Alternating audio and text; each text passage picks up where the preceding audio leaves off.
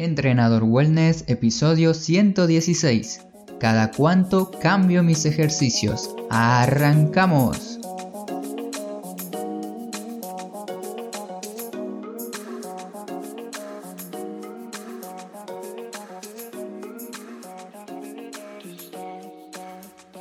Muy buenos días para todos, bienvenidas y bienvenidos otro día más a Entrenador Wellness tu podcast donde vas a aprender realmente sobre entrenamiento, alimentación y lo fácil que es generar hábitos saludables, así obtengas la vida que de verdad te mereces. Soy Marcos, profesor en educación física y entrenador personal. Y si eres nuevo o nueva por aquí, no te olvides de suscribirte a uno de los pocos podcasts en español que hablan sobre movimiento y movilidad. Hoy responderé una duda muy frecuente que me llega a la consulta gratis de la web.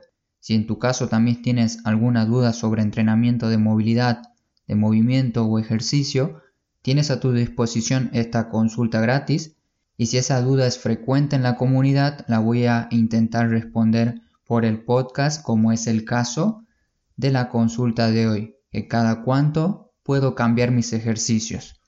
Lo primero que quiero que tengas en cuenta es la diferencia entre ejercicio, ejercicio de movilidad y movimiento dentro de tu rutina de entrenamiento. Son términos o conceptos que parecen similares, pero cada uno tiene una función diferente y cada uno te va a ayudar de una manera distinta en tu entrenamiento. Entonces primero iremos con una explicación rápida de ejercicio, movimiento, y ejercicio de movilidad. Lo primero sería ejercicio. Un mismo ejercicio puede ser utilizado tanto para ganar fuerza como para ganar hipertrofia o para entrenar la resistencia. En todas las rutinas normalmente vas a ver el mismo ejercicio pero apuntado a un objetivo diferente. Por eso si necesitas una rutina para bajar de peso, va a ser similar a una rutina para aumentar fuerza. Lo que va a cambiar son las repeticiones, el peso, las series, entre otro tipo de variables para lograr el objetivo que estás buscando. Pero en sí, la rutina, si la ves, va a parecer muy similar porque llevan ejercicios casi idénticos, con pequeños cambios nada más. Algunos de los ejercicios que se suelen utilizar en cualquier tipo de rutina son press militar, de banca, flexiones de brazos, remos, dominadas, sentadillas, peso muerto, entre otro tipo de ejercicios. Esto es un recordatorio rápido, pueden haber muchos más, pero básicamente aquí con esto ya tendrías una rutina de entrenamiento. Si te interesa conocer más ejercicios para que puedas utilizar en casa con o sin elementos, te dejo una lista en las notas de este episodio. Y en cuanto a, los ejercicios de movilidad, tenemos muchas variantes de diferentes especialistas que ya crearon sus propios métodos, técnicas y sistemas. Pero en este caso solo quiero explicarte algunos ejemplos rápidos, así entiendas a qué me refiero con ejercicios de movilidad y podamos avanzar con el episodio. Los ejercicios de movilidad que te recomiendo habitualmente en el podcast, en el blog o en mi Instagram son ejercicios para la movilidad del tobillo, movilidad de cadera, movilidad de tórax, hombros, también enfocarnos en los dedos de los pies, en los dedos de la mano y entre otras maneras de entrenar la movilidad. En cuanto a movimientos, ahora es el turno de hablar más sobre movimiento. Y aquí con algunos ejemplos ya vas a saber a qué me refiero con entrenar movimientos. Por ejemplo, estás de pie ahora, te sientas sin utilizar tus manos y te vuelves a levantar del piso sin utilizar las manos. Ese sería un movimiento de sentarse y levantarse del piso. Otro tipo de movimiento puede ser dar roles, balanceos de atrás hacia adelante en una colchoneta. Otro movimiento es dar distintos tipos de saltos, gatear o gateo invertido también o distintas variantes de caminatas, por ejemplo, caminata de oso, caminata de cangrejo, de pato, entre otros tipos de caminatas. Esta clasificación de ejercicios, de ejercicios de movilidad y movimiento, la puedes ver y conocer más en profundidad, por supuesto también practicar en el programa HSF que estoy creando. Por ahora solamente te quería dar esta introducción para que conozcas un poco la diferencia de estos tres conceptos. Si te quedó duda o tienes alguna pregunta, tienes la sección de comentarios de mi página para poder preguntar lo que necesites. Ahora sí, cada cuánto hay que cambiar los ejercicios. En resumen, mi propuesta sería que en vez de preguntarte cada cuánto cambio mis ejercicios, hacerte las siguientes preguntas. ¿Ya domino este ejercicio para cambiarlo? ¿O ya domino este ejercicio para darle una progresión más difícil? Y la última sería, ¿este ejercicio de verdad me gusta hacer? ¿Qué variante le puedo dar para sentirme bien al entrenar? La primera sería, ya domino este ejercicio para cambiarlo. Pongamos de ejemplo que quieres cambiar un ejercicio conocido por todos que son las flexiones de brazos o también conocidas como lagartijas. Si ya lograste hacer un número de repeticiones que te hayas propuesto en tu rutina con las rodillas apoyadas en el piso y luego avanzaste a hacer flexiones de brazos con el cuerpo extendido y también lograste hacer las repeticiones que te pusiste en mente con la mejor técnica posible, puede ser que es el momento para cambiar de ejercicio. La siguiente pregunta era, ¿ya domino este ejercicio para darle una progresión más difícil? Si sientes que dominas tal ejercicio, ya sea de fuerza o de movilidad, puedes darle una progresión más avanzada considerando aumentar el peso que estás levantando, aumentar el número de repeticiones la posición de tu cuerpo respecto al ejercicio para moverte en diferentes planos. Al bajar, por ejemplo, en una flexión de brazos, llevar una rodilla en dirección al pecho, eso ya dificultaría el ejercicio, o hacer una flexión de brazos con un solo apoyo, con una sola pierna apoyada. En el caso que la estés haciendo con rodillas en el piso, puedes probar con una sola rodilla en el piso. Estas son algunas de las maneras que puedes utilizar para progresar para dar alguna progresión a un ejercicio, por supuesto cada uno tiene que darle la variante que considere en el momento que considere para poder progresar en determinado ejercicio. Y la última pregunta era, ¿este ejercicio de verdad me gusta hacer y qué variante le puedo dar para sentirme bien al entrenar? En muchas ocasiones suelo preguntar a mis alumnos, tanto online como presencial, si te gusta hacer este ejercicio. Si la respuesta es no, entonces intento quitarle ese ejercicio de la lista. Yo le creo como una lista de ejercicios que a cada persona le gusta. Y si no le gusta, lo elimino de la lista. Vos podés hacer lo mismo, te recomiendo que lleves tu propio listado de ejercicios en un diario de entrenamiento. Así sabrás qué ejercicios hacer según tus gustos y objetivos. También tenemos que ser realistas y sinceros con nosotros mismos. Si no nos gusta hacer tal ejercicio, lo tenemos que descartar. Así como eliminamos ejercicios que no nos gustan, también si no nos gusta hacer sentadillas, pero sabemos que hacer sentadillas puede ser de gran ayuda para mantener una correcta movilidad de la cadera, rodillas, tobillos, como también mantener y aumentar la fuerza de tus piernas, quedaría poco lógico evitar las sentadillas en un programa de entrenamiento o en tu propia rutina de entrenamiento. Lo que tendrías que hacer es ver cómo incluir una sentadilla de una manera diferente sin que te cause molestia o disgusto. Al fin y al cabo estamos para entrenar y pasarla bien, no para sentir que el entrenamiento es una tarea obligatoria, que sí o sí tengo que hacer cada día de manera reglada y aburrida. Tienes que saber disfrutar tu entrenamiento, esto es lo primero en cualquier programa de ejercicio. Con esto terminamos la parte de cada cuánto hay que cambiar los ejercicios. Ahora seguiría cada cuánto cambiar la rutina de ejercicios. Una cosa diferente.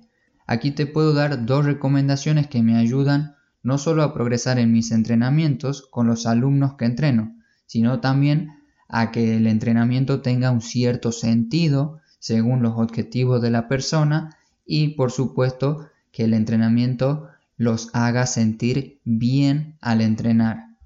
Mi propuesta es que intentes realizar cambios semanales y mensuales, según tu caso en particular. Ahora te voy a dar algunos ejemplos de esto de cambios semanales y mensuales, así me entiendes mucho mejor. Para los cambios semanales, en la semana, según la cantidad de ejercicios que tenga tu rutina, pongamos de ejemplo que entrenas dos días a la semana cuerpo completo y cada día tiene 10 ejercicios. Los cambios semanales pueden estar más orientados a los ejercicios que no te gusten hacer al empezar las primeras semanas del entrenamiento o también a ejercicios que te están provocando algún dolor lumbar, dolor cervical o dolor en alguna articulación. Eso no nos interesa tener en nuestra rutina y no vale la pena esperar hasta que termine el mes de entrenamiento para recién hacer un cambio de nuestra rutina. Es mucho mejor hacer unos cambios y ajustes semanales de los ejercicios que te están provocando dolor o no te gustan, tanto con tu entrenador o si estás entrenando por cuenta propia, me puedes consultar a mí qué tal ejercicio te provoca dolor o molestia, qué puedes hacer para cambiar X ejercicio. Por ejemplo, estás haciendo sentadillas y al hacer sentadillas te duele la rodilla derecha. Si te pasa esto, quizás tengas que cambiar la separación de tus piernas o hacer otro tipo de sentadilla. Puede pasar de todo. Nuevamente te repito, si necesitas ayuda con algún ejercicio, no dudes en preguntarme. Recién te dije que tenemos 10 ejercicios, entonces ¿cuántos de esos ejercicios tengo que cambiar durante mi semana? No existe una respuesta exacta para el número de ejercicios que tienes que cambiar, pero sí puedes llevarte de este consejo. De 10 ejercicios puedes cambiar 1, 2 o 3 ejercicios como máximo. Enfócate en cambiar los ejercicios que te provocan dolor en alguna de tus articulaciones o te provoquen algún tipo de dolor que vos digas en tu mente, esto no estoy haciendo bien, este ejercicio lo estoy haciendo mal, por eso me duele tal zona, tal parte. Es muy natural y nos sale cuando estamos haciendo un ejercicio y sentimos como que lo estamos haciendo mal. Eso suele pasar. Puedes anotar ese ejercicio para poder buscar información de él en internet y ver qué errores típicos suceden en tal ejercicio y cómo solucionarlo. Lo anterior fue en cuanto a cambios semanales, algunos consejos que puedes tener en cuenta. Ahora los cambios mensuales durante el mes de entrenamiento aplica la misma recomendación de pequeños cambios en tu rutina mensual. Pero en este caso se puede apuntar a 3, 4 o 5 ejercicios es más común realizar este tipo de ajustes mensuales que semanales. Termina el mes y puedes analizar qué ejercicios necesitan una progresión porque ya te sientes más fuerte, con más energía, con más resistencia, por lo tanto tienes que progresar en ese ejercicio o realizar algún cambio por X motivo que tengas. Gracias a los años que llevo dando entrenamientos de movilidad, entrenamiento de movimiento y fuerza, sé cuándo debo cambiar determinado ejercicio. Lo sé gracias también a mis alumnos, ellos son mis mayores maestros, ellos saben cuándo un ejercicio no es correcto o cuándo le está haciendo daño, cuándo estamos entrenando una fuerza de empuje o tracción, como también cuándo está entrenando la movilidad de determinada articulación entre otras cuestiones. ¿Y por qué saben ellos esto? Porque aprendieron a escuchar su cuerpo en cada entrenamiento. Eso es lo que tienes que hacer, eso es lo que tienes que intentar si necesitas hacer un cambio de cualquier ejercicio, tienes que aprender a seguir tu instinto, a seguir tu dolor también, un gran maestro que nos enseña a cómo nos tenemos que mover o hasta dónde nos tenemos que mover. No solo tenemos que cambiar los ejercicios o nuestras rutinas de entrenamiento porque queremos progresar en determinado movimiento o porque queremos levantar más peso.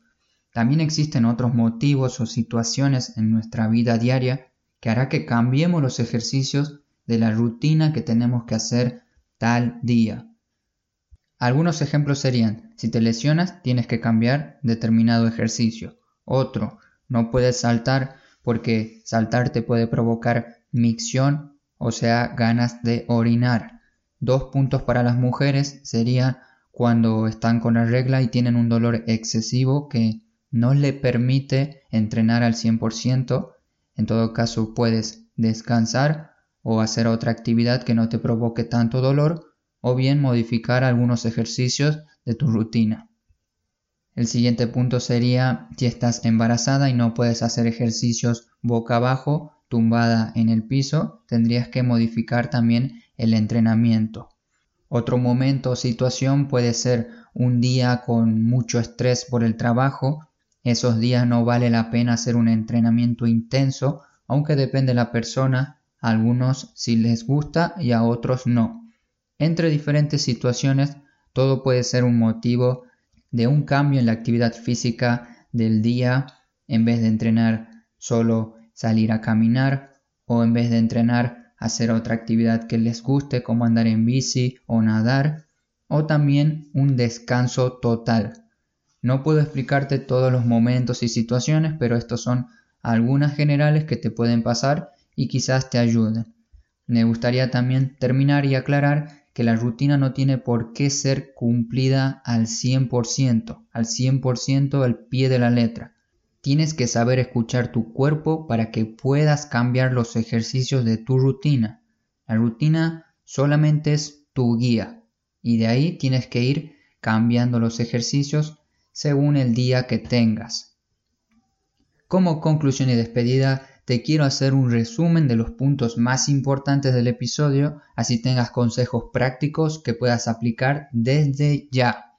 El primero, tienes que hacerte las preguntas correctas. Antes de querer cambiar un ejercicio de tu rutina, hazte las preguntas correctas. Segundo, los ejercicios no tienen un determinado tiempo de vida en tu rutina. Tercer punto, ponte retos para lograr un movimiento o un ejercicio que tengas en mente, como por ejemplo tu primera dominada. Que si te interesa lograr tu primera dominada y eres mujer, he creado como un reto para que puedan lograrla. Tienes el enlace en las notas de este episodio.